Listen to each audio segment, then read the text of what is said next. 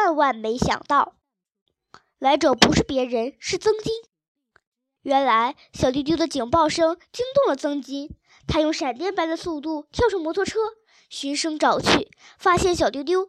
他看见小丢丢一个人外出，没有任何人保护，吓了一大跳，赶紧用手抱起小丢丢，像抱着细瓷花瓶似的，生怕谁碰了一下。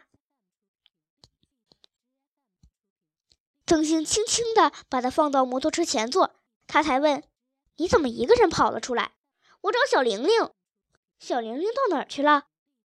不知道到哪儿去了。我想她应该上机器人公司了。我送你到机器人公司。好，小丢丢高兴地蹦了起来，差一点摔了下去。曾金一把抱住他。小丢丢怎么不会高兴地跳起来呢？坐曾金的车，用不着买票，用不着换车，又快又省事儿。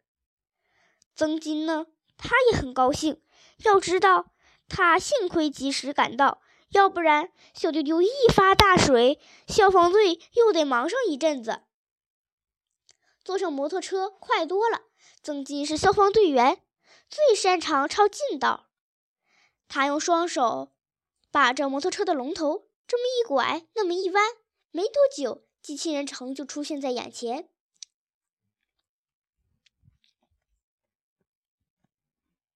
曾金驾驶摩托车来到大街，来到那熟悉的大楼跟前。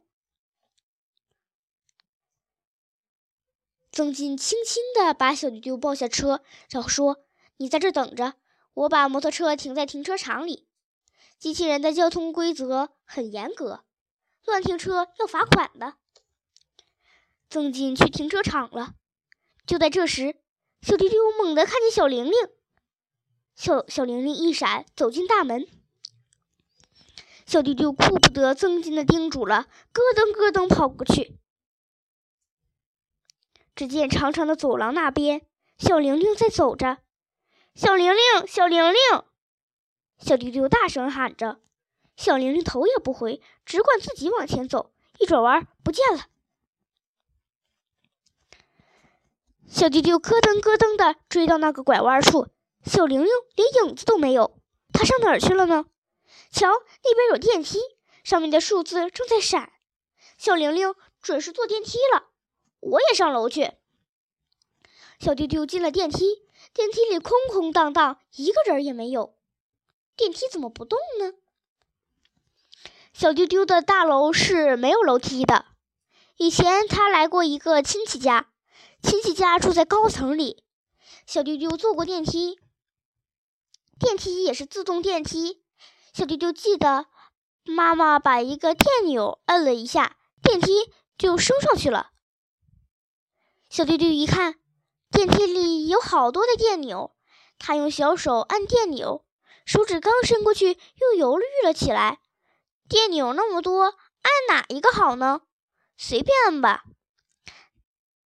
他随便摁了一个五，他刚摁了一下。吓了一大跳，电梯猛地往上升，小丢丢腾云驾雾似的，身子一轻，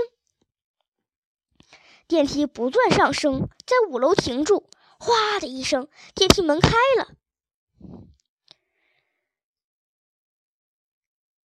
小丢丢走出电梯，跟底楼一样，也是长长的走廊，走廊上空空荡荡，什么人都没有，小玲玲静悄悄的。没有任何回音。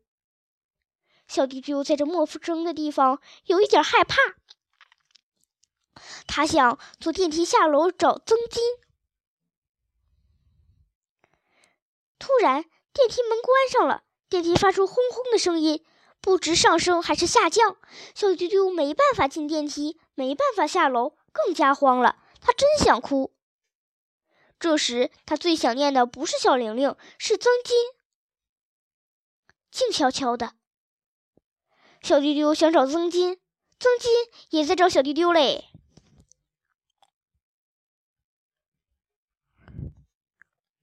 曾金放好摩托车，从停车场回来，在人行道上看不见小丢丢，急得团团转。这边是出租公司，小丢丢不会去的。曾金想，小丢丢也许穿过马路到机器人公司等他。于是，曾金穿过马路，在对面找小丢丢。他万万没想到，小丢丢在马路的这一边，在机器人出租公司五楼嘞。